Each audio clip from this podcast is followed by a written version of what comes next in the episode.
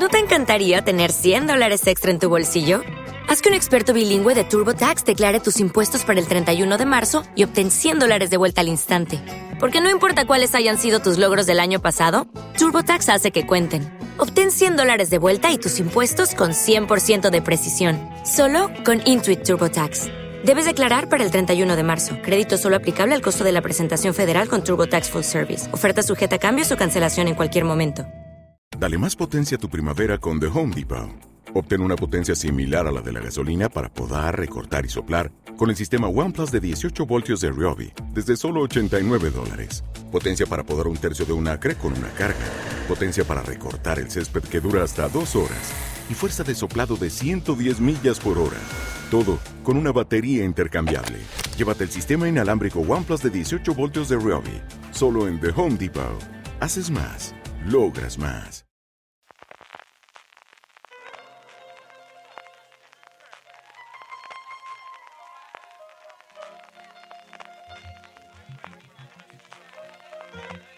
Estás escuchando Fuera de Series con CJ Navas.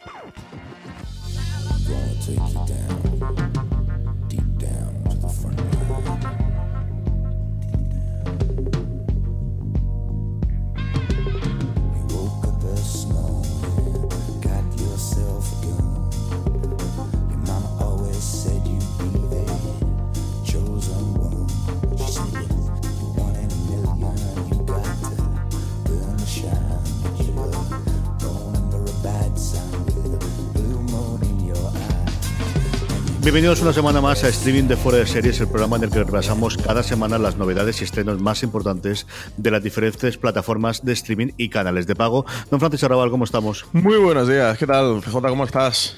Metido programas ya de streaming y este en concreto que viene, eh, que llega a ti gracias a la guía del Filo galáctico de Marina Such, el primer libro de la colección Fuera de Series, un libro que ya está a la venta en todas las librerías y recuerda como siempre que si vas a comprarlo en Amazon España, comprándolo desde amazon.fueradeseries.com nos estarás ayudando y a ti te costará lo mismo. Por cierto que ese enlace amazon.fueradeseries.com puedes utilizarlo para cualquiera de tus compras ahora navideñas en Amazon España y que de esa forma nos estarás ayudando. Y por último, como siempre te decimos, suscríbete a la newsletter de Fuera series, de forma que todos los días te llegue toda la información sobre el mundo de las series de televisión a tu buzón de correo newsletter.foradeseries.com. Francis, estábamos preparando el programa y hay un montón de noticias esta semana. Pues sí, eh, pocos estrenos porque ya de cara a final de año las cadenas empiezan a reservarse un, poquito de, cosas ya para enero, febrero, marzo, que será la, gran tanda o la, oleada que tendremos, además con la parte de, todos los estrenos de la mid-season, pero sí que hay un montón de noticias de final del 2017, ya de cara a principio de 2018, y tenemos bastante eh, que, comentar, que comentar en este programa. Las iremos desgranando en cada uno de los, de los apartados, como siempre hacemos en el programa, pero al principio tenemos este bloque de noticias y junto con las noticias normales es lógico que en estas fechas lleguen también las diferentes, bueno, los, diferentes premios. Pues sí, estamos en plena carrera de los Oscars, ya empezarán a llegar nominaciones a los Globos de Oro que tendremos la semana que viene, pero ya las que han salido esta, esta misma semana ha sido la de los Critic Choice, que ya sabéis que son premios que se entregan a la televisión conjuntamente con los de cine. Sí que comentar porque ha habido unas cuantas sorpresas y comentarlo también en streaming porque las plataformas dominan en gran parte las nominaciones. Tenemos por una parte en comedia, en serie ha estado nominada de Big Bang Theory, Blackish, Glow, que es de Netflix, de Marvelous Mr. Maisel, que es la comedia esta que ha estrenado Amazon en España hace un par de semanitas, Modern Family y CJ también está Tu Patriot, también de, de Amazon Prime Video. Sí, me, alegró muchísimo, ¿no? Al final no sabes dónde meterle, es una serie muy extraña que, piensas que ha quedado al parte, pero que nuevamente, si hay un público que, pueda haberla visto, sobre todo por, por, sus labores, evidentemente los críticos. Sí, y luego también en drama, como series nominadas, tenemos American Gods, que es de Stars, pero en España se puede ver a través de Amazon Prime Video, The Crown de Netflix, Juego de Tronos de HBO, The Handmaid's Tale de Hulu, que en España se puede ver a través de HBO España, Stranger Things de Netflix y This Is Us de NBC, que en España se puede ver a través de Fox España. Es decir, que de las series, todas en España se pueden consumir a, través de, plataformas de streaming, quitando Is Us, que sí que se puede ver directamente en Fox. Sí, yo creo que en drama hay mucha menos eh, cosa extraña, ¿no? O mucha menos sorpresa de, lo que ocurría en, en comedia. This Is yo creo que sí que desde, desde el, bueno, el exitazo que tuvo hace dos años con su estreno, que este año le, ha comido parte de la tostada eh, de Good Doctor, que ha sido el gran éxito de este año. Llevamos dos años seguidos con dos grandes éxitos en, en canal en abierto americanos. Pero el resto de, de las nominaciones de drama, desde luego, no, no yo creo que no han extrañado a su ¿No, ¿No te ha extrañado muchísimo American Gods? Porque a mí me encanta la nominación.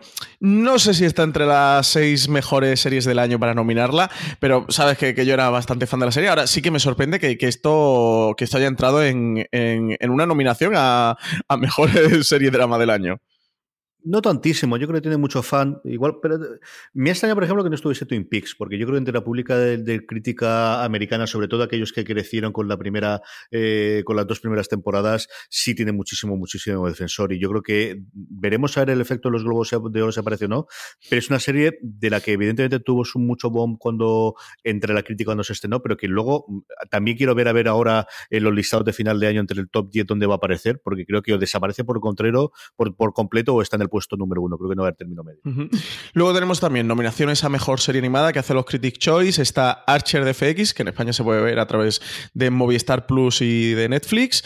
Bob's Burger, de Fox, Boya Horseman, de Netflix, Danger Annex, que aquí aparece como Amazon en Estados Unidos, que yo no sé esta qué serie es, J, no sé si tú la tienes controlada. No, me suena haberla visto pasar, pero no he visto absolutamente nada de ella. No sé si la tendrán también en Amazon España. Luego está eh, Ricky Morty de Adult Swing, que en España se puede ver a través de TNT y a través de Netflix. Y Los Simpson, que, que es de Fox. Mm fin, nuevamente, quitando esa de, Amazon no hay mucho extraña. Y luego lo que sí tenemos, y hablando de premios, es que, bueno, pues, pues como todo el mundo tiene premios, nosotros también. Pues sí, eh, nosotros también tenemos premios, como no podía ser menos, CJ. Llegan los FDS Award 2017, que son los premios donde todos nuestros oyentes y lectores van a elegir los nominados. animar a todo el mundo que se pase por fuera de series.com. Allí podrán encontrar el, el artículo en la, en la home. Y bueno, un artículo donde cuenta un poquito las condiciones para estas votaciones, eh, donde todo el mundo tiene para votar hasta el 12 de diciembre las 12 de la noche, así que animar eso a todo el mundo que se pase, que allí van a encontrar el enlace, van a encontrar el formulario para votar pues desde su serie de comedia favorita, las series de drama, los actores favoritos, sus personajes favoritos, los mejores episodios. Bueno, pues todo lo que nos gusta, votar y nominar ya de cara a final de año y, elegir lo mejor. Así que una cosa chula, ¿eh? CJ eso nos apetecía bastante hacerlo, que es que, el público realmente haga aquí de académico y, nomine y vote a la serie. Como dice Francis y, aparece en el artículo, tenemos dos fases. Ahora estamos en la fase de nominación, en la que podéis eh, nombrar a cualquiera serie o cualquiera de, los, nominados, y posteriormente tendremos una segunda eh, fase, que también comentaremos en, series.com, aquí en streaming y en el resto de los programas de la cadena, en el que ya tengamos la selección de los, nominados y podamos votar finalmente a los ganadores. Pues sí, así que nada, eso. Animar a todo el mundo que se pase por fuera y vote a sus series favoritas del año. Muy bien, pues empezamos ya con eh, las distintas plataformas y empezamos una vez más con Amazon Prime Video. Pues de Amazon Prime Video tenemos este 15 de diciembre el estreno ya de Jean-Claude Van Johnson, que comentamos la semana pasada. Nosotros estaremos en la premiere en París y, que sí que cubriremos en la web, así que que todo el mundo esté pendiente. A ver qué tal, a ver qué tal la experiencia. Tengo muchas ganas ¿eh? de, ese pase de prensa allí en, París, pero ya iremos contando qué tal está esta serie. Si es el sistema tradicional de Amazon, sobre todo con las series suyas propias, se estrenará toda íntegra la primera temporada ese mismo 15. Sí, correcto.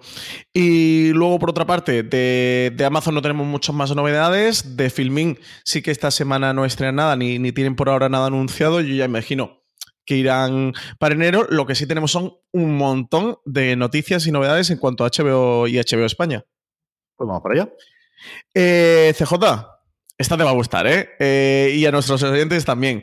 Deadwood, por fin, después de todas las veces que nos han preguntado a este programa de streaming cuándo HBO España iba a incorporar a su catálogo Deadwood, llega a España el 16 de diciembre la serie de, de Ian McShane, protagonizada por Ian McShane.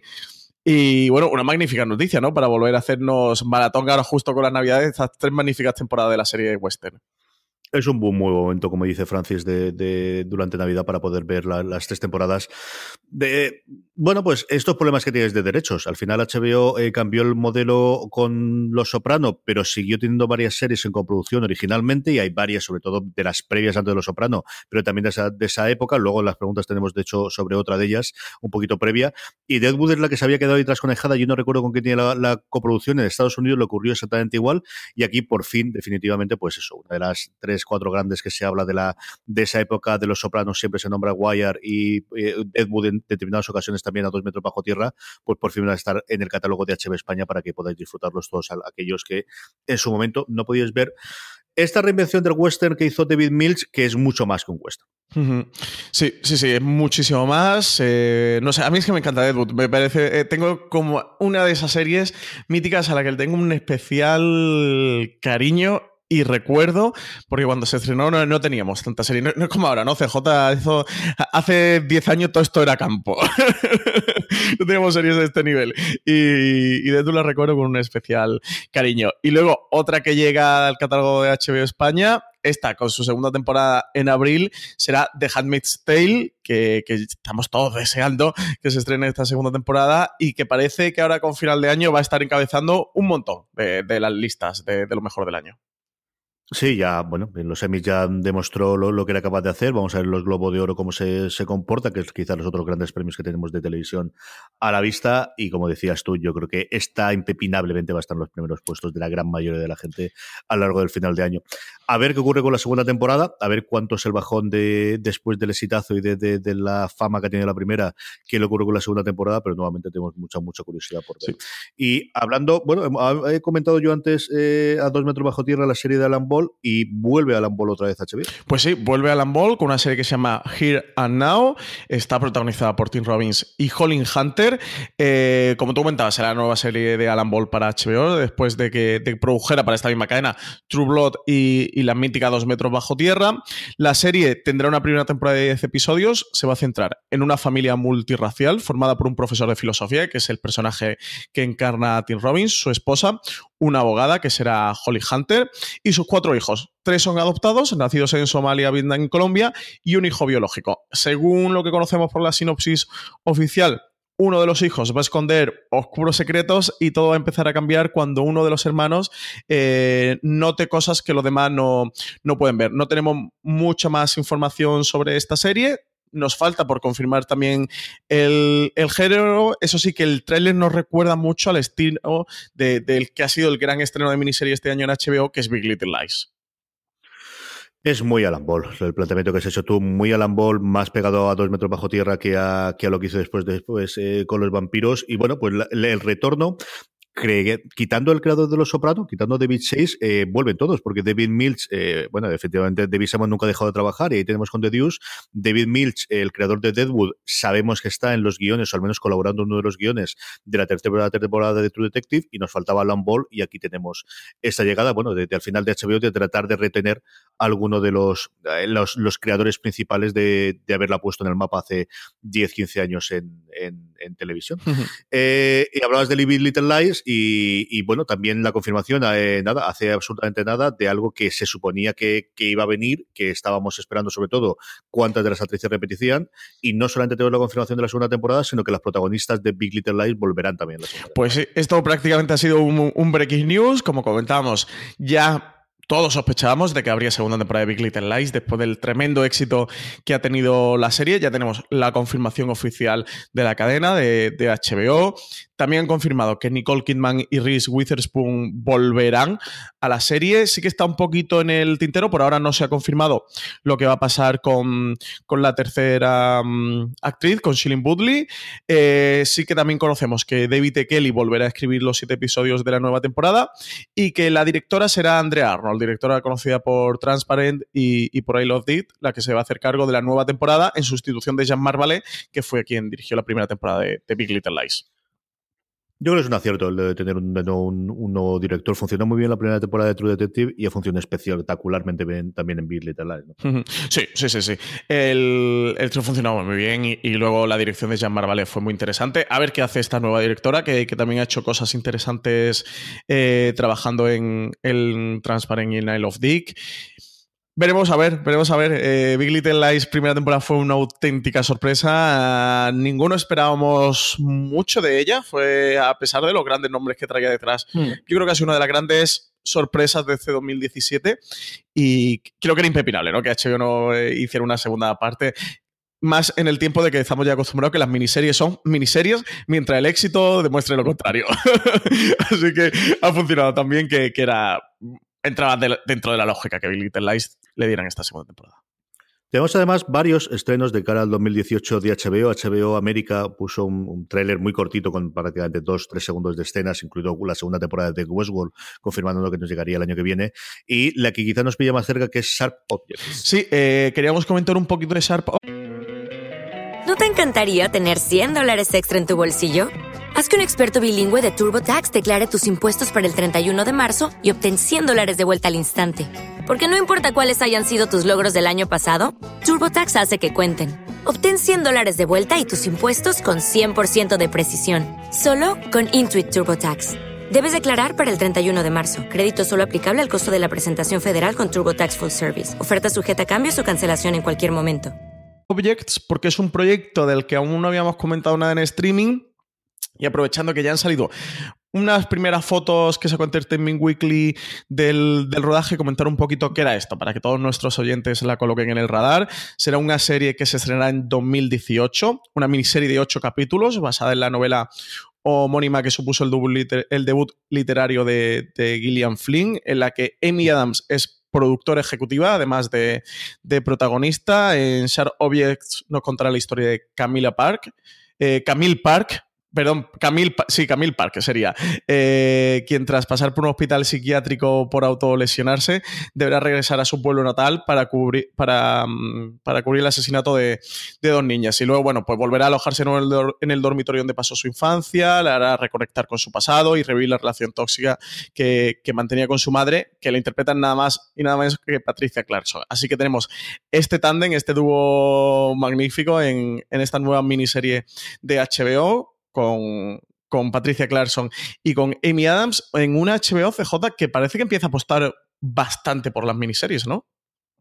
Sí, yo, es un género que siempre le había funcionado muy bien, especialmente los premios, tanto ese como películas para televisión que FX, especialmente de la mano de, Murphy en los últimos años, le habían robado bastante la tostada y yo creo que entre que querían retomar la corona y por otro lado el exitazo que tuvo Bill Little Lies, que al lo tonto lo tonto hace prácticamente un año de eso, yo creo que todos los proyectos que tienen en ese sentido han empezado a funcionar.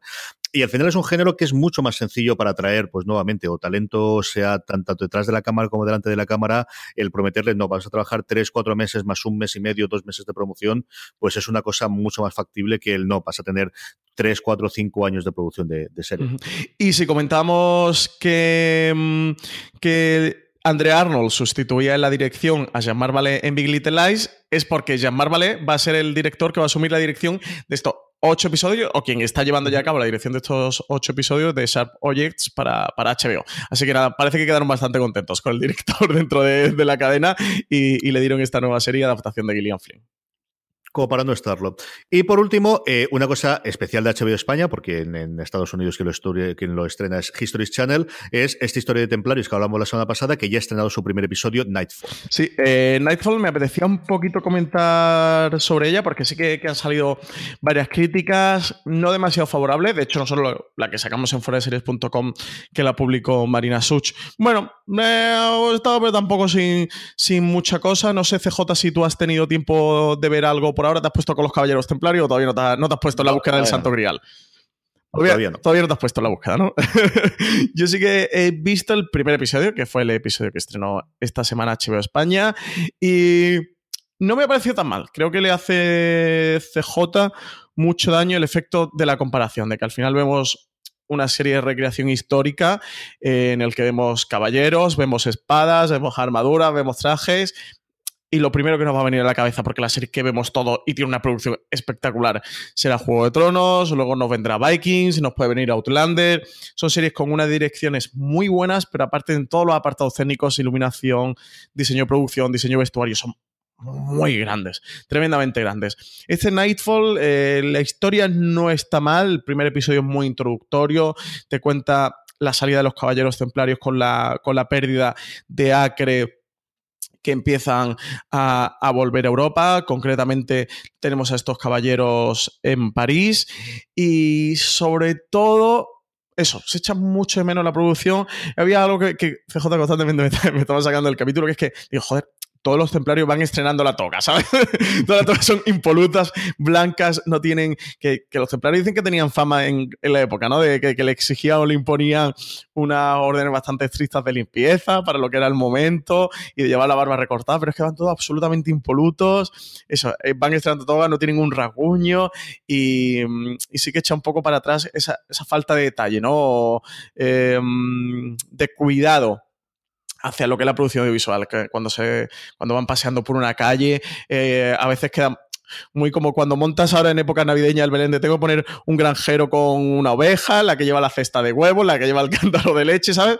Está todo como muy así, pero la historia de verdad no está mal. El protagonista, que es Tom Cullen, que, la gente lo va a poder ver nada, en una semanita, en Gunpowder, en, también en HBO España, que es, va a ser el personaje que, el actor que interpreta a, a Guy Fawkes, está realmente bien. Este actor es muy bueno, ¿eh, CJ? Ojo a Tom Cullen. Hay que ponerle el radar a este hombre porque creo que, puede dar un pelotazo en, poco tiempo.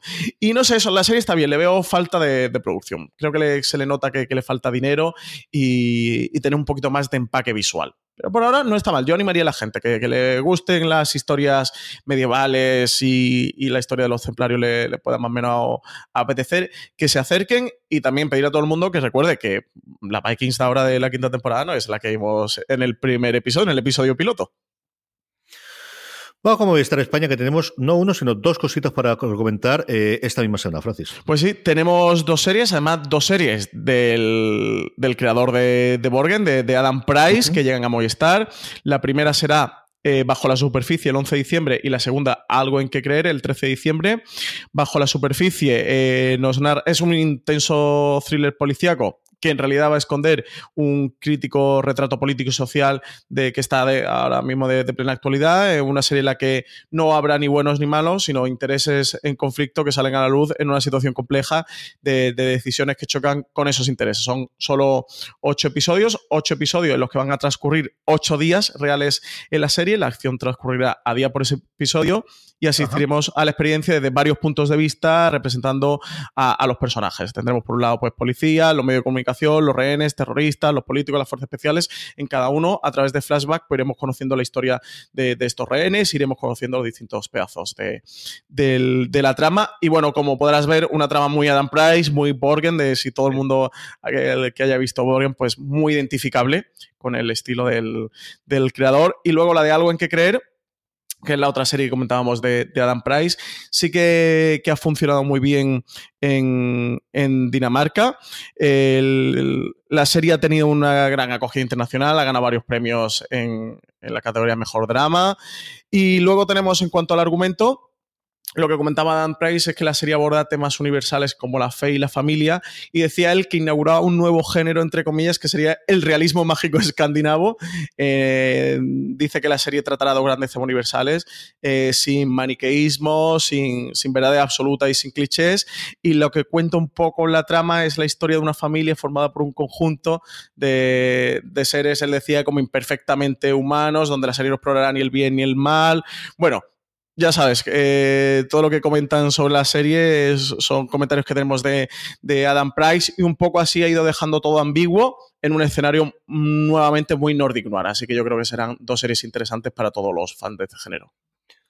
A ver, ¿qué, hacemos? La primera, el, el utilizar ese recurso de los ocho días en los ocho momentos es una cosa que siempre me ha gustado, desde luego. Desde el 24 y ese tipo de cosas de, tiempo real o tratar de simular el tiempo real es una cosa que me gusta. La segunda, ver, al menos el primer episodio, el, el cómo conjuga esto del realismo mágico eh, sudamericano con, con, el Nordic puede ser curioso, desde luego. Vamos con Netflix, que como suele ser habitual, tenemos varios estrenos el viernes, pero como también últimamente está siendo habitual, las series que importa de Estados Unidos, que consiguen los derechos internacionales, los estrenan o las estrenan un poquito antes, las estrenan los martes, como es el caso de este teníamos muchas ganas de que llegase por aquí Manhunt una bomber. Por fin, CJ, por fin se estrena Manhunt una bomber en España. Eh, qué serie tan fantástica, nada, animar a todo el mundo. Esta es de sacar el rotulador rojo y al calendario de números grandes y, rodear la fecha, ¿eh? ¿eh? Que por fin llega una bombera a España. qué fantástica noticia. Sí, sí tenéis que verla, luego si quieres comentamos un poquito más de ella, pero desde luego que sí. el viernes tenemos no uno, no dos, sino hasta tres estrenos, Sí, tenemos eh, por una parte Eraset, que es la adaptación a acción real de un anime que está disponible en Netflix y también un manga. Yo no he llegado a ver el anime, sí que, el, que la trama es sobre un personaje, el personaje principal em, tiene la habilidad o descubre de, repente que tiene el poder de cuando algo malo sucede tirar hacia atrás el tiempo e intentar enmendarlo, ¿no? Y entra creo que como una especie de bucle hasta que consigue arreglar todo lo que ocurre. El anime creo que son 12 episodios, 13 episodios, un anime cortito de episodio veintitantos minutos, y ahora llega esta adaptación a acción real que, parece que había mucha gente esperándolo. Ya sabéis que nosotros estamos un poquito más desconectados del, anime, pero sí que parece que, era set. Tiene bastante, bastantes seguidores esperándole. Y luego las otras dos series que se estrenan, por una parte es la segunda temporada del Chapo, que es esta serie que sacó Netflix después con todo el éxito de Narcos sobre el Chapo Guzmán, que era bueno, pues el gran capo del narcotráfico en México y en el que va contando su historia. Y la otra parte es la de Ranch, parte 4, que, no sé por qué a The Ranch le han ido poniendo esto de las partes, no tiene temporada 1, 2, 3 y 4, sino han ido poniendo parte 1, 2, 3 y 4, que es esta comedia donde tenemos a, a Aston Catcher, en el que interpreta un futbolista eh, americano futbolista americano me refiero a los del, a los del rugby, no a lo del fútbol, que allí le llaman el soccer, sino de fútbol americano, eh, que se retira y se va junto a su padre y a su hermano a cuidar de la granja. Y bueno, es una especie de, de comedia, ¿no? Yo nunca he llegado a ver The Ranch. A mí Darlas me gusta mucho, ahora ha sido más conocido en los últimos tiempos porque ha despedido al, que hace del hermano, que es Danny Masterson, que trabajó también con él en su momento en el show de los 70, eh, dentro de toda la oleada de, acusaciones de, de, escándalos sexuales en Estados Unidos. Y Netflix, aquí se ha tenido más tiempo que con, que con el caso de House of Cards, pero la despidieron hace cuatro o cinco días, él sigue negándolo absolutamente todo, Danny Masterson. Eh, sigue apareciendo en esta parte de la temporada y sale en la siguiente porque esta está toda rodada. A mí es una serie que me gusta bastante. Eh, es cierto que los, los chistes son cuando hablábamos el otro día de Orville, eh, también me pasaba a mí, hay momentos en los cuales los chistes también no son absolutamente santo de mi devoción, pero la parte del núcleo central de la familia y de, y de ellos, del padre, la madre que están eh, la primera temporada se, se están separando y de, de, ellos dos, junto con las relaciones de pareja, a mí me gusta bastante. O sea, esa parte del corazón a Lorena le gusta muchísimo y es una serie que, que vemos, vamos, devoramos prácticamente cada vez que se estrenan. Eh, y luego, eh, bueno, pues esta recuperación que tienen, ¿no? De, del, igual que en el caso de House of Cards, eh, Orange is the New Black se estrena en España primero en Movistar Plus por aquello de los derechos internacionales de estas dos series antes de que Netflix empezase a hacer su producción propia y llega al catálogo de eh, Netflix la cuarta temporada este 16 de diciembre. Pues sí, se estrena ya 29 de diciembre, CJ. El Black Mirror llega el 29 de diciembre a Netflix, fecha esperadísima. Tú sí que has visto un poquito de, Black Mirror, así que no sé si, si te apetece comentarnos algo. Black Mirror está muy bien. muy, muy, muy bien. Mm, no puedo comentaros mucho más. Tenéis la crítica sin spoilers en fuera de series.com y no, cuando nos acerquemos a ella. Eh, yo creo que la temporada pasada estaba, tenía San pero que un episodio sobresaliente, pero quizás tenía un poquito de, episodios de, de, menor nivel o distintos. Y yo creo que también lo comentaba en algún caso el creador, ¿no? De que San Junípero y sobre todo el efecto que había tenido le había abierto mucho los ojos en cuanto a qué tipo de historias querían ver los, la audiencia o qué tipo de historias podían hacer que encajasen en lo que él consideraba que un episodio de, Black Mirror y se ha notado. Yo con esta temporada se ha notado con estos seis episodios. Nuevamente, el modelo antológico en el que cada uno son por separado, tienen a la gente que quieren tener, tienen actores maravillosos en cada uno de los episodios y vale muchísimo la pena que se acerques ahí. Yo tengo muchas ganas, muchas, muchas, muchas ganas a esta nueva temporada de Black Mirror y Valen desde luego en su crítica habla maravillas de ella. Ella parece que, que le ha encantado. Mm. Y noticias, porque sí tenemos unas cuantas noticias finales sobre, sobre Netflix. Pues sí, tenemos más noticias sobre Netflix. En HBO tenemos un montón de novedades en Netflix también. La primera, que, ya es oficial que House of Cards terminará con ocho episodios que estarán centrados eh, en Claire Underwood, que prescindirán de, de Kevin Spacey. Y, en este caso, Claire será el centro de, la última entrega. Que la producción, bueno, ya lo hemos ido comentando en el programa, ¿no? Llevaba para desde principios de noviembre, mientras los guionistas encontraban una solución para continuar la serie sin, Frank Underwood. Y bueno, parece que, ya la han, encontrado y que, la serie la, retoman y bueno, pues se le dará este, este final ya sin, sin Kevin Spacey después de todo lo que ha ocurrido con, su escándalo sexual. Luego, por otra parte, tenemos que Netflix se queda con el remake de La Bruja Sabrina, eh, una serie de terror de la que han pedido directamente dos temporadas. Esta serie no tiene nada que ver con la, con la Sabina esta que hizo Melissa Joan Hart, sino como digo, será una serie esta vez orientada hacia el, hacia el terror. la productora que llevará a cabo la serie es la de Breck Berlanti, que es la, bueno, pues la, que está desarrollando todas las series de superhéroes en DCW, que, que Sabrina este proyecto Raciol como, como un eh, potencial spin-off de Riverdale. Y a mí CJ me ha sorprendido mucho que al final sea que de Netflix, de que, de que no entra dentro de CW. Eh, desde hecho, vamos, la noticia cuando saltó en su momento era que, bueno, el propio Roberto Rodríguez Acasa, que es el guionista del, del cómic en el que va a estar basado, que es un cómic que yo he leído, a mí me gusta muchísimo, y mira que mi terror no es eh, mi género favorito ni de lejos, pero a mí me gustó mucho el planteamiento que tenía en, en, en este. Iba a ser una serie para CW, como decías tú, eh, un spin-off, se hablaba incluso de que podían hacer un backdoor de, de meter alguna relación con, con la serie en esta temporada de Riverdale y luego sacarla, y lo que todo el mundo apunta es que ha sido tan éxito el que ha tenido Riverdale en Netflix, especialmente de Estados Unidos, que es lo que ha motivado a que Netflix comprase directamente, pusiese sobre la mesa el, comprar dos temporadas de 10 episodios cada una de ellas. Creo que el estar en Netflix te va a permitir hacer alguna cosa eh, por lo que eh, depende de cuándo adapten el cómic, que posiblemente en CW no serías capaz de hacerlo por ser una televisión en abierto, y nuevamente, pues el efecto Netflix, ¿no? Igual que nombramos en su momento de cómo había subido casi un 60% la audiencia en, en Estados Unidos de la última temporada o del final de la primera temporada de Riverdale a la segunda, ahora se ha ampliado al hecho de que sea Netflix la que puje por hacer esta adaptación de la Bruja Sabrina y si empiezan por aquí, tienen mucho más, porque ha habido un. En los cómics hace unos cuatro o cinco años hubo un replanteamiento de todo el universo de Archie, del que es en el, el está tanto del como está la Bruja Sabrina. Hay un porrón de episodios más y hay varias eh, series además de tono de terror. Hay un tono de terror, de hecho, la de Sabrina viene a partir de unos cómics de terror de Archie, muy en el tono de Walking Dead, en el que hay una, bueno, eh, una amenaza zombie y a partir de ahí los persiguen a todos los personajes clásicos, que a mí no extrañaría que también pudiesen adaptar en un futuro no demasiado lejano, porque tiene esa base, ¿no? Y, tengo curiosidad, ¿verdad? A mí el cómic es una, cosa que me ha gustado muchísimo y que tengo ganas de ver. Y la otra que hemos tenido es un tráiler de o una novela que yo leí en su momento también, que es Carbón Alterado, Alter Carbon, porque supongo que esta no la traducirán tampoco. Sí, eh, por ahora el nombre que han dado es Altered Carbon, una serie de ciencia ficción que llega nueva a Netflix. Se estrenará el próximo 2 de febrero y CJ, esta también creo que de las fechas que hay que marcar, ¿eh? porque el tráiler tiene muy buena pinta. Todo el que quiera acercarse a ver el tráiler, que sepa que lo tiene en foreseries.com. La serie se centra en una empresa que proporciona cuerpos sintéticos, o como, como le llaman dentro de, la serie, sleeves, que podría como mangas, en los que trasladar toda la conciencia de un humano que, acaba de morir. la, la, serie por ahora le han dado una primera temporada de 10 episodios. El responsable de la adaptación es la ETA Calogridis, quien empezó a desarrollar inicialmente el proyecto como una película que no llegó a buen puerto y ahora se ha convertido en serie dentro de Netflix. Como suele ser habitual en estas cosas, sí. El planteamiento es, una cosa interesante de, bueno, ¿qué, ¿qué, ocurre si puedes ser inmortal, ¿no? Si puedes permitirte que cuando mueres vuelvas a un cuerpo y además un cuerpo más joven y un cuerpo de las características que tú quieras. Y es, un buen planteamiento para una novela que yo recuerdo en su momento leer y gustarme bastante. ¿Quieres comentar algo de una bomber o lo dejamos por el final, Francis? Pues como va a ser evidentemente mi recomendación de la semana, así que lo dejamos para el final del programa.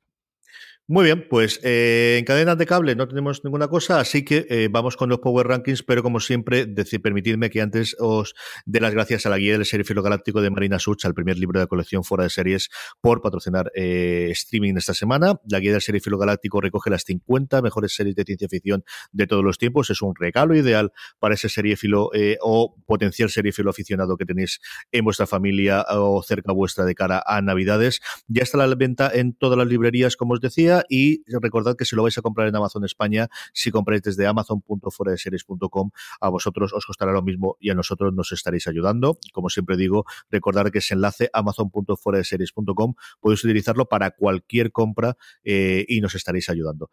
Vamos con el Power Rankings, Francis. Pues décima posición para Mindhunter, que cae desde el puesto séptimo y se queda el, pues casi, casi que rozando la salida, pero todavía no se nos termina de caer la serie dirigida por David Fincher. Dos entradas nuevas esta semana, en el noveno y el octavo puesto. En el noveno, de Sinner, esta serie eh, americana de verano que ha traído Netflix comprando los derechos internacionales. Y en el octavo, un clásico entre los clásicos, Outlander, que vuelve de nuevo, después de haber estado fuera de la lista, al octavo. Luego tenemos en séptima posición, también cae tres puestos la segunda temporada de Stranger Things. Y en sexta posición, esta nueva serie alemana que, que han apodado, que han titulado como la Stranger Things europea, que es Dark. ¿Has visto algo de esto o qué? Eh, vi el primero la mitad del, episodio. Tenía que irme y solo me dio tiempo a ver la mitad del episodio, así que todavía no prefiero guardarme para comentar algo porque muy, muy poquito. A ver si, si la semana que viene podemos comentar algo más sobre Dark. ¿Pero la has visto en alemán o doblado? Sí, no, no, la vi en alemán. De, hecho, me pasó una cosa muy curiosa, CJ. me la puse nada más terminar de comer, estaba un poco empanado y empecé a cambiar, me salió en castellano por defecto y empecé a cambiar el menú, el idioma y al final el vicio de ponerlo en idioma inglés y subtítulo castellano. Y cuando llevaba un minuto dije, esto está doblado, dije, coño, ¿qué es Dark? Que esta serie es alemana. y me la puse en alemán. Pues sí, sí, la vi en perfecto alemán, ¿eh? Yo oí esta semana a la gente de The Watch, eh, no me acuerdo cuál de los dos, uno de ellos lo estaba oyendo y se había liado y en vez de poner la versión original alemana, él, no sabía lo que estaba haciendo. Yo digo, sé lo que había puesto, hay siempre una versión que es para eh, aquellas personas con dificultad de visión, en el cual no solamente tienes el diálogo, sino que además tienes una persona que te comenta qué es lo que está haciendo en la, situación. Recuerdo porque además en su momento tuvo cierta polémica cuando estrenó Daredevil que no existía esa pista y Netflix llegó a un acuerdo con la sociedades americanas de, lucha o de, ayuda a los a, las personas con dificultades en visión de que Daredevil, que además era un personaje ciego, no tuviese esa pista y a partir de ahí en todas sus producciones han empezado a tenerla, al menos en la, en la producción original inglesa, ¿no? Y en alemán ocurre eso, ¿no? Y era curioso como el tío, claro, ellos no están acostumbrados a ver otra versión fuera, no están acostumbrados a ver los subtítulos y el tío está convencido que la versión alemana era de eso. Diría, oye, estos alemanes son un poco raros para la televisión. sí, sí, porque además decía, no, claro, yo mi alemán lo tengo muy, muy oxidado, porque claro, yo ni, tenía ni idea, pero hay un momento que dice, y el policía hace no sé cuántos, que al final lo entiendes porque hay palabras que sí que se asemejan mucho al inglés, y dice, si me lo están narrando, claro, es que en vez de coger la pista alemana, yo coger la pista alemana con el comentario del director, por así decirlo, que te ayuda a entender qué es lo que está ocurriendo con la, con la con el drama o qué está ocurriendo con la acción. Eh, quinto puesto y una entrada que a mí me ha sorprendido porque no se oye de hablar demasiado de esta, pero evidentemente tiene sus seguidores, Future Man en HBO. Ha subido fuerte Future Man. Yo vi los dos primeros y me resulta más divertidos, más simpáticos de lo que me esperaba. Y no he continuado por falta de tiempo, pero sí quiero aprovechar. ¿eh? uno de estos días de así de, de, Navidad, de resaca, de, ponérmelo y vérmela. Pero quien la ha visto parece bastante contento con ella. ¿eh? Así como una parodia entre Regreso al Futuro y Terminator, que es muy autorreferencial, muy autoconsciente y que es bastante simpática es muy entretenida, nuevamente. Hay algunos de los chistes que no son para mí, pero, pero por lo demás está muy bien y él está muy bien. Él, él y ella y, él, es decir, los tres protagonistas, de verdad que están muy bien los, los, tres. Eh, justo antes del podio, sé que vuelve a quedar una segunda semana eh, consecutiva, vergüenza, Fran. Sí, vergüenza ahí en, cuarta posición y oye, pues está ahí a puntito de entrar en el podio de, nuestro Power Rankings. La que sí entra en el podio en tercera posición, aunque ha bajado, ha bajado un puesto desde la segunda, es La Zona, serie de, creada por los hermanos Sánchez Cabezudo. Y directamente al puesto número 2, subiendo 4, la mayor subida que tenemos en la semana, este Godless de Netflix que está cautivándolo. Sí, eh, lo está petando. ¿eh? ¿eh? Si podemos decir que la sorpresa del año de HBO España ha sido Big Little Lies, eh, creo que Netflix ha sido Godless, ¿no? no mm, creo recordar ahora mismo en este 2017 una serie de la que tampoco se esperara demasiado y al público le haya fascinado. Glow quizá, pero yo creo en otro, en otro tema distinto y no sabría decirte cuánto va a seguir. También vamos a ver ahora en Navidad eh, cuánto le dura hasta que llegue el eh, Black Mirror, que yo creo es la que puede llevarnos todas las Navidades hablando de ello. Y luego en primera posición se nota que es el castigador porque no hay quien lo tumbe. ¿eh? Sigue The Punisher. Sí, y, nuevamente, siendo la serie de Netflix es más extraño que se mantengan de semana a semana, porque igual que tienes el, empujón que te da el poder tener todos los episodios de golpe para que entres en, las tres series más vistas por la audiencia o que la serie que la audiencia está viendo en ese momento, suele hacer que salgan rápidamente de la, de la lista posterior y porque ya la has visto y no, no vas a volver a, nombrarla, pero de Punisher lleva ahí cuatro semanas, entre ella y Star Trek Discovery, luchando encarnizadamente por, por el primer puesto y, bueno, pues segunda semana consecutiva de Punisher está en el primer puesto de nuestro Power Rankings. Power Rankings que todas las semanas nos podéis ayudar a hacer eh, yendo a foradeseries.com. Publicamos todos los jueves el nuevo Power Ranking. Ahí podéis votar cuáles son las tres series que en ese momento estáis viendo y además dejarnos vuestra pregunta como las que leeremos a otra. La forma además más sencilla que tenéis para recordar de hacer las dos cosas es que eh, os unáis a nuestro grupo de Telegram, telegram.me barra fuera de series, porque ahí colgamos siempre cuando sacamos el nuevo Power Rankings y de esa forma, bueno, pues hablar con más de 500 personas diariamente eh, sobre series de televisión que están en nuestro grupo Y vamos con las preguntas de los oyentes, Francis. Pues tenemos una primera pregunta muy chula, muy, muy chula que nos hacía Pedro Núñez, que nos decía cuál es para nosotros la mejor serie que se puede ver actualmente en cada plataforma. Así que, CJ, cuéntanos, ¿cuál, sería tu recomendación eh, por cada uno? Vamos Aquí, eh, bueno, pues al final intentas coger un poquito general, ¿no? Y viendo las que coge Francis, pues intentas, como, como él hace siempre los deberes antes que yo para estas cosas, intento coger algo distinto, ¿no? Y sobre todo coger cosas clásicas, cosas que eh, en algún caso contemporáneas mías, pero que posiblemente alguien que haya, se haya acercado en los últimos años a las series no haya visto en, su momento o la hayan rumoreado y que yo creo que vale la pena eh, volver a ver por primera vez o incluso volver a ver ahora en casa de, Navidades. Y yo creo que tú has cogido cosas bastante más recientes. Sí, eso justo te iba a decir, ha estado chulo, ¿eh? nuestra elección porque yo he intentado coger casi que el los tres filtros que he puesto fuera, eh, que se hubiera estrenado recientemente, luego que se hubiera estrenado al menos durante 2017, es decir, que fuera más o menos novedad, y luego, si no, pues la más reciente que, considerara de mayor calidad, como la mejor entre el catálogo. Pero sí que he intentado que fueran cositas nuevas que a la gente durante este año se le haya podido perder del radar. Y tú te has ido justo como a, a lo gordo, ¿no? Del catálogo, a esas cosas de esencia potentes que tiene cada una. Sí, sobre todo lo que te digo, porque si en su momento se vio para volver a verlas y si, bueno, pues sobre todo la gente más, más joven o, que más recientemente ha empezado a, unirse y a, oírnos a nosotros, bueno, pues que, que, que, redescubra estas joyas que han envejecido muy bien y que yo creo vale la pena verla. Vamos por plataformas, eh, Amazon Prime Video, fácil. Pues yo he escogido American Gods, que antes comentamos de ella, la serie que, durante la primera temporada han desarrollado eh, Brian Fuller y Michael Green, que además, por cierto, comentamos la semana pasada que no estaría, eh, una serie adaptación de una novela de Neil Gaiman es fantástica, va sobre que los dioses eh, mitológicos existen, están en la Tierra, están en Estados Unidos y creo que es una serie muy chula para que vea todo el mundo. Yo he cogido Community. Eh, mira, Community es una de las series que se me olvidó a mí cuando hicimos el top eh, el otro día, don Carlos Jorge y yo, hablando de series que eh, prejuzgamos y que nos equivocamos. Community es una de las que me ocurrió y la verdad es que no me acordaba de ella. A mí el piloto es, como suele ocurrir en determinados casos en, comedia, un piloto que no me gustó absolutamente nada y luego es una de las series de referencia de comedia de mi vida. es una serie divertidísima. Es cierto que tiene varios chistes de, la época que quizás ahora a todo lo pasado no, no funcionen, pero es una colección absolutamente adorable de personajes en un momentos episodios mm, sencillamente delirantes y sobre todo para los aficionados a la cultura popular, a la música, a los videojuegos, a los cómics, es una cosa que no os podéis perder si no habéis visto y que además están todas las temporadas, incluida la última temporada que solamente se emitió en su momento en Yahoo, porque Yahoo tuvo un momento en que decidió que quería ser el nuevo Amazon Prime Video y que eh, hizo una que le costó una barbaridad de pasta y jamás recuperó. Esa también está y Community, de verdad, si no habéis visto nunca tenéis que ver. La comedia que tenéis que ver. Tenéis que ver. Filmin, Francis. Pues yo de Filmin voy a recomendar Wolf Hall, que, aunque sea de 2015 ya casi que podemos titular de, auténtico clásico, sería ultra recomendada para mí de las grandes, grandes series que ha estrenado BBC en la última década. La serie narra, pues después de la caída del cardenal Thomas Wesley, el ascenso de, de Thomas Cromwell, quien fuera secretario y cargo de confianza, el asesor más cercano del rey Enrique VIII. Bueno, tenemos desde a Mark Rylance interpretando magistralmente a Thomas Cromwell, a un Enrique VIII por Damian Lewis, a una Ana Bolena por Claire Foy, eh, tenemos a quien hacía de Gregory Cromwell que es Tom Holland, al cardenal Thomas Welly que es Jonathan Price, bueno, un auténtico pillacaras de, de los mejores actores que hay en el panorama actual, una serie eh, creada por Peter Kosminski, dirigida por él, y que de verdad que es una auténtica delicia, una serie histórica fantástica.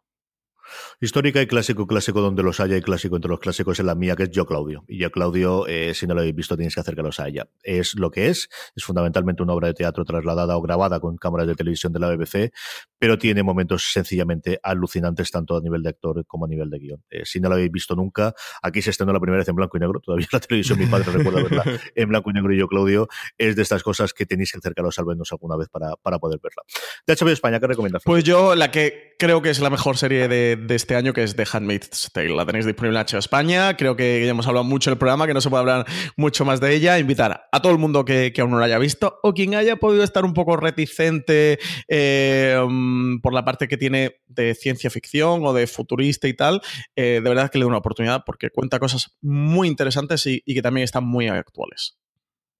Ni todo empezó ni todo cambió con Los Soprano, pero algo sí. Y al final Los Sopranos, eh, con la llegada especialmente de Wire o de que los críticos descubriésemos o redescubriésemos lo de Wire y posteriormente con Mad Men y con Breaking Bad, se ha quedado un poquito atrás y sigue siendo una grandísima serie. Sobre todo cuando la vuelves a ver, vuelves a ver eh, lo buenísima, buenísima que eran Los Sopranos. Si no habéis visto nunca, volver a verla. Si la habéis visto, disfrutarla estos días de Navidad. Eh, los Sopranos es una serie para ver absolutamente siempre. En Movistar, ¿qué recomendamos, Francisco? Pues voy a recomendar La Zona, la, serie de los hermanos Sánchez Cabezudo, que ya han emitido su séptimo episodio. Creo que es fantástico que, se haga algo así en España, ya que tenemos la oportunidad de tener una serie de este nivel y de esta calidad. Animar a todo el mundo que, se, que se acerque a verla y que le dé una oportunidad a esta serie. Sí, esta es la reciente, recomiendo la, la que en su momento fue y la que pensamos que podía ser un inicio para algo distinto en España, que al final no fue, que fue Crematorio. Si no habéis visto nunca Crematorio, es una serie sencillamente maravillosa en la que, bueno, Pepe Sancho se empeñó en hacerla y empeñó eh, tirar para adelante, en el que él está, yo creo, en el mejor papel que ha estado en su vida. El elenco de, de gente alrededor es también sencillamente espectacular y una adaptación complicadísima, una novela con muchísimo monólogo interior, con muchísimo pensamiento de los personajes y que fue llevada, como os digo, en, algo que pensamos que en su momento podía revolucionar y, traer un nuevo tipo de serie a España y que desgraciadamente pues ha costado una serie de años hasta que ahora pues se hayan empezado a poner las pilas las distintas cadenas, encabezadas por Movistar Plus, veremos vis a vis con, con eh, eh, Foxy también entra, eh, nos ha costado una serie de años, pero siempre es bueno retomar Crematorio. Netflix, que aquí sí que tenemos un porrón de cosas para hacer. Pues yo evidentemente tengo que poner en Una Bomber, que, que, ya lo he visto y me tiene absolutamente fascinado. Seguramente sea para mí el segundo mejor estreno del año después de, de Handmaid's Tale, pero como ahora va a ser luego mi recomendación de la semana, luego os hablo un poquito más de ella. Yo aquí tenía el que cojo, si cojo alguna de las clásicas que me gustaron mucho, nuevamente tirar atrás, pero al final me he quedado con Black Mirror. Me quedo con Black Mirror porque al final de la primera temporada hace bastante tiempo, cuando se estrenó en su momento en, Inglaterra, antes de que comprase los derechos internacionales Netflix, y de nuevo por preparación para, para Navidad. Si no habéis visto nunca ningún episodio de Black Mirror, los guste más o menos la ciencia ficción, es una serie que, que tenéis que coger. Habrá episodios que gusten más, episodios que gusten menos, pero siempre habrá ideas originales, siempre habrá momentos interesantes para ver en cada uno de los episodios. Y por último, en Sky, Francis. Pues esta es una recomendación que, me autoimpongo porque va a ser de Americans, que me quedé con el arranque de su tercera temporada y tengo pendiente de, ponerme al día. Creo que, es la gran, una de las grandes series a reivindicar, ¿no? Esta serie de calidad que, al final muchos no ven o no vemos, me, incluyo en el lote y, que creo que deberíamos de estar viendo. Sí, y es cierto que la última temporada, eh, bueno, pues la crítica sobre todo ha hablado un poquito de bajón con respecto a las anteriores y el peso que suele tener la penúltima temporada cuando ya sabes que acabas de intentar dejarte todo lo gordo para la última temporada. Eh, mi recomendación es para que a mí es la mejor serie de todos los tiempos, que The Shield. The Shield es una serie sencillamente maravillosa. Eh, te gustará más, sobre todo si te gusta el policíaco, pero es mucho más que una serie de policías, pues igual que The Wire es mucho más que una serie de policías iniciales, o que Los Sopranos es mucho más que una serie de mafiosos. ¿no? Es una serie sencillamente deliciosa, es alucinante como mantiene el tipo a lo largo de todas las temporadas hasta el final. El antepenúltimo episodio sigue siendo para mí, junto con Ozymandias de, Black, de, de Breaking Bad, posiblemente los dos mejores episodios que yo jamás he visto de televisión. Es eh, una obra maestra. Tiene el problema de los cuatro tercios, tiene el problema no tanto de que haya envejecido, sino de cómo se rodó en su momento, que, bueno, pues en, las series de HBO sí que se ha arreglado mejor, incluso en el propio Star Trek porque se rodó en cine, aquí las primeras temporadas se grabó en cuatro tercios, pero aún así, de verdad, eh, si no habéis visto nunca de The Shield, nada de The Shield, eh, al margen de la ley, que es como se llamó aquí en, España, es una serie que tenéis que ver sí o sí. Más preguntas, Francis. Eh, teníamos Francisco Gelot que nos decía que si sabíamos algo sobre las rumoreas, sobre los rumores de que hay en torno a la serie en el ambiental del mundo de Stargate y dónde se podrán ver. Vamos a ver, la serie de Stargate, que es Stargate Origins, existe, existe y está terminada de rodar y, ya se puede hacer. ¿Qué es lo que ocurre para verlo?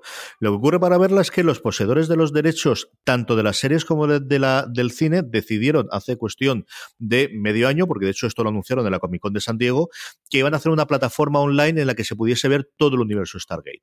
El funcionamiento, la página se llama stargatecommand.co, no .com, .co de Colombia.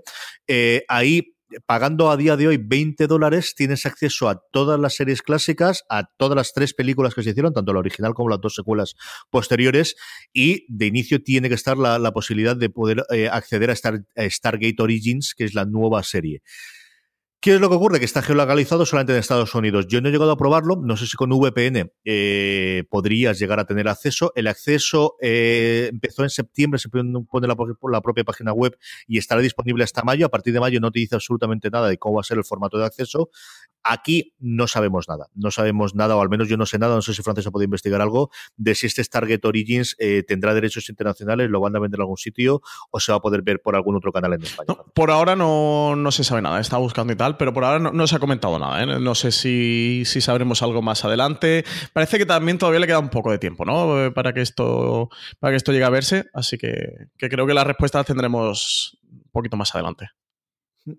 Más cositas. Eh, el señor Ozi nos preguntaba, CJ, que Vodafone ha llegado a un acuerdo con Filmin. ¿Hay posibilidades de que Vodafone u Orange apuesten por hacer contenido propio a corto o medio plazo? Esta es una pregunta que, nos hemos hecho alguna vez, que en, que rueda de prensa y tal, pues siempre se ha interpelado a, los responsables de Vodafone y, y Orange. ¿Y qué le comentamos al señor Ozi?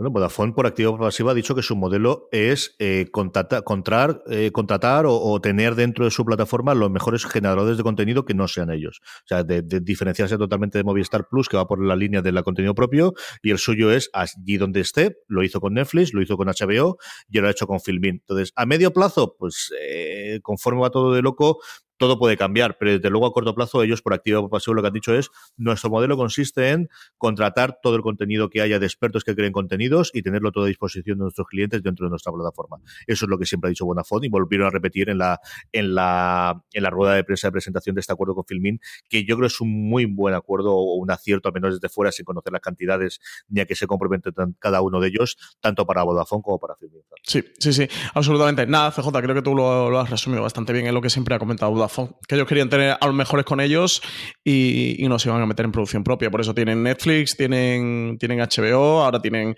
Filming, de Orange nunca han comentado nada, pero sí que también parece ¿no? que llegan un poquito a la estrategia más de, más de Vodafone. Ahora al final parece casi que un poco o parece fácil este meterse en el tema de la producción propia, porque todo el mundo se tira al barro y se mete en la producción propia, pero es algo al final muy complejo, que hay que hacer muchos números, que es una apuesta y no tan segura a lo mejor como podemos creer y, sí que ellos han sido un poco más reservones y han tirado más por esta, esta, estrategia de tirar de agentes que, que haya fuera e importarlos en vez, de, en vez de llevar ello a cabo su producción. Y que requiere un personal eh, totalmente distinto. O sea, no es lo mismo al final el, que compres la, serie ya hecha, por mucho que tengas una productora que es la que se encargue de toda la producción y lo que tú quieras, ya, pero tienes que tener desarrolladores dentro de la serie, dentro de la cadena y tal. No, no es exactamente lo mismo. Y Vodafone al final, pues no tiene ese sentido tampoco. No tiene un canal cero a que darle de, de, comer o un canal de Movistar Series como tiene Movistar, o desde luego no ha elegido ese camino. o, a corto plazo imposible y a medio plazo, bueno, pues Dios sabe de aquí a cuatro años o cinco años dónde estamos todos. ¿no? Y es lo que ocurre con ellos.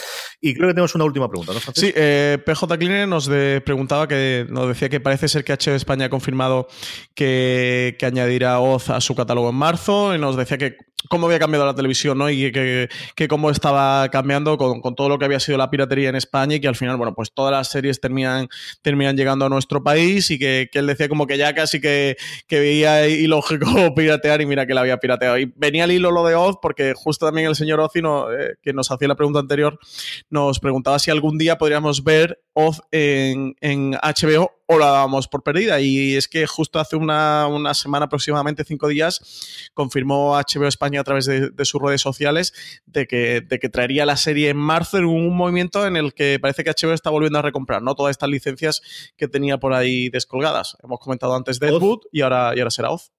Sí, Oz es justo, no la gran olvidada porque al final lo recordamos, pero sí es cierto la, la primer gran intento que tuvo eh, HBO de hacer una serie distinta que luego yo creo perfeccionó y sobre todo con ese de audiencia que nunca llegó a tener Oz con Lo Soprano. Y lo que ocurría es pues lo que os he comentado brevemente, y es que los derechos no eran solamente exclusivamente de HBO, sino que lo tenía otra productora y de igual forma que ha ocurrido con Fraggle Rock, que era otra de las, aunque no lo parezca, otra de las producciones en su época de HBO, al que llegó un acuerdo ya con, con la gente de Jim Henson para poder tenerla en el catálogo americano, que yo creo que facilita el hecho de que en algún momento pueda volver a extender aquí en España, pues Oz es exactamente lo mismo. Yo creo que HBO está intentando llegar a ese tipo de acuerdos, vive soñando, es otra de las cosas que, que también nos llegaría aquí o nos podría llegar, que es una varias de las series que en su momento llegaron a través de Canal Plus, de esas comedias que tenía HBO eh, más o menos alocadas, que, que todavía no están en el catálogo ni de HBO España ni de HBO Estados Unidos, que nos podría llegar. Y creo que hay. Y sobre el comentario que hacía PJ, pues sí, evidentemente. Yo creo que al final te quedan una, dos, tres series en las que quizás no te llega el estreno inmediatamente, pero especialmente con el tema que está haciendo ahora Netflix de comprar los derechos internacionales de las series, con la, con la proliferación de plataformas que tenemos en España que al final necesitan tener catálogo, eh, son mucho más. Es más fácil contar las series que no puedes ver eh, todavía de forma legal pagando en España que, las que sí puedes ver, como era el caso hace cinco o seis años. Sí, sí, desde luego, desde que entró Netflix en España ha cambiado el panorama de, consumo de series de televisión en España en, un giro de 180 grados. ¿no? Antes era difícil que llegaran, llegaban perlitas, llevaban cosas a cuenta gota en aquel momento eh, porque las traía Canal Plus, luego cuando sacaron Movistar series, pero, es, que, ahora lo tenemos absolutamente todo y las que, bueno, hay algunas como una Bomber o como de Sinner que tardan un poquito porque ellos esperan a que esté la serie completa para, para añadirla a su catálogo. El caso este año que por ahora Mr. Mercedes sigue quedándose por ahí colgada, pero sí, en cualquier caso son, son series cuentagotas. Y cada vez nos extraña más el que tarde tanto en llegar. O sea, mientras que antes te extrañaba el de cómo, cómo que lo van a estrenar tan rápido. Si se acaba de estrenar en Estados Unidos, ahora es eh, cómo, si se ha pasado, si ya se ha estrenado allí el episodio, cómo es posible sí, que no esté, que no esté aquí. Lo más reciente ha sido con el crossover de, de las de CW, ¿no? De, de, aquí no puedes verlo bien porque todavía hay alguna de ellas que se estrenan con un mes de eh, después del estreno en Estados Unidos, ¿no? Sí. Bueno, pues hasta aquí han llegado las preguntas. Es el momento de las recomendaciones, pero antes, permitidme recordaros que os podéis suscribir a la newsletter de Fuera de Series en newsletter.fueradeseries.com y de esa forma recibir todos los días eh, un correo electrónico en vuestro buzón de correo con las mejores eh, noticias y comentarios y artículos sobre el mundo de la serie de televisión. newsletter.fueradeseries.com para suscribirlos. Francis, ¿qué recomendamos esta semana? Pues por supuesto, y como no podría ser de otra manera, que ya he anunciado antes, Manhunt, una bomber para mí, eh, ya lo he comentado, junto de Handmaid's Tale, la mejor serie del año, un auténtico imprescindible. La serie cuenta lo que, lo que fue la historia real de, de, que se apodó, el FBI apodó como una bomber, que era el, el apodo terrorista que se le dio a Ted Kaczynski una mente un poco compleja y, no voy a contar nada porque aunque, aunque no es spoiler esa historia, como, como dirán en Netflix con Narcos, no quiero herir las susceptibilidades de nadie ni que nadie se me eche contra. Como quiero que todo el mundo la vea, no voy a contar nada eh, sobre las motivaciones de, este Kaczynski ni quién era. Fue la persona más buscada del FBI durante los años 70-80. Creo que estuvieron 25 o 26 años desde comenzó su persecución hasta, hasta consiguieron atraparlo, que en parte hace una duología con Mindhunter, porque si Mindhunter cuenta todo el origen de los perfilistas dentro del FBI, en este Una Bomber vamos a ver esa evolución de los perfilistas con una nueva técnica que investigan para, para dar con Ted Kaczynski. En el FBI, como agente del FBI, tenemos a, Jim Fitzgerald, que lo interpreta a, a, Sam Worthington, que muchos recordarán por Avatar, que está fantástico. Con lo poquito que a mí me gustaba Sam Worthington, él está genial. Y el actor que hace Ted Kaczynski es Paul Bettany. Y ahora ellos dos son absolutamente fascinantes sus papeles. Y luego el sexto episodio, que se llama Ted, es sin duda, quizás junto al, junto al episodio del juicio de Better Call Saul, de los dos, y alguno de Master of None, de los mejores episodios que he visto este año. ¿verdad? El, episodio de TC es una auténtica delicia en, en esto que estamos ahora viendo en las series de televisión, de no polarizar los discursos, sino intentar comprender al, a ese villano clásico en, en, una película o en una serie de televisión e intentar comprender qué es lo que hay detrás, que mm, intentar explicar qué, qué es lo que está sucediendo, que es algo que iba mucho con Mindhunter, que, que realmente es el leitmotiv de Mindhunter, comprender qué, qué es lo que ocurre y, y, conseguir descifrarlo, y que también lo tenemos en este Una Bomba. Es un thriller trepidante, eh, y no sé, J, es que no quiero contar mucho más, porque para que la gente lo vea, por favor. Mi recomendación es Mr. Robot. Si la abandonaste, volved, volved, volved. O sea, tenéis que verla. Y si no la habéis visto nunca, empezar desde la primera temporada que os fascinará, aguantar la segunda, que yo creo es una grandísima temporada por mucho que se dijese. Y esta temporada es sencillamente alucinante. Mr. Robot, Manhunt una Bomber y el resto de cosas. Nos despedimos ya. Recordad que tenéis más información y artículos en Fuera de Series que podéis encontrar eh, streaming todos los lunes de 7 a 8 en Radio 4G, pero también en nuestro canal de podcast, tanto en iTunes, en el antiguo iTunes, ahora podcast de eh, Apple como en iVoox, con cualquier otro reproductor. Hasta la semana que viene, Francis. Hasta la semana que viene, CJ. A todos vosotros, querido audiencia, hasta la semana que viene y recordad, tened muchísimo cuidado y fuera.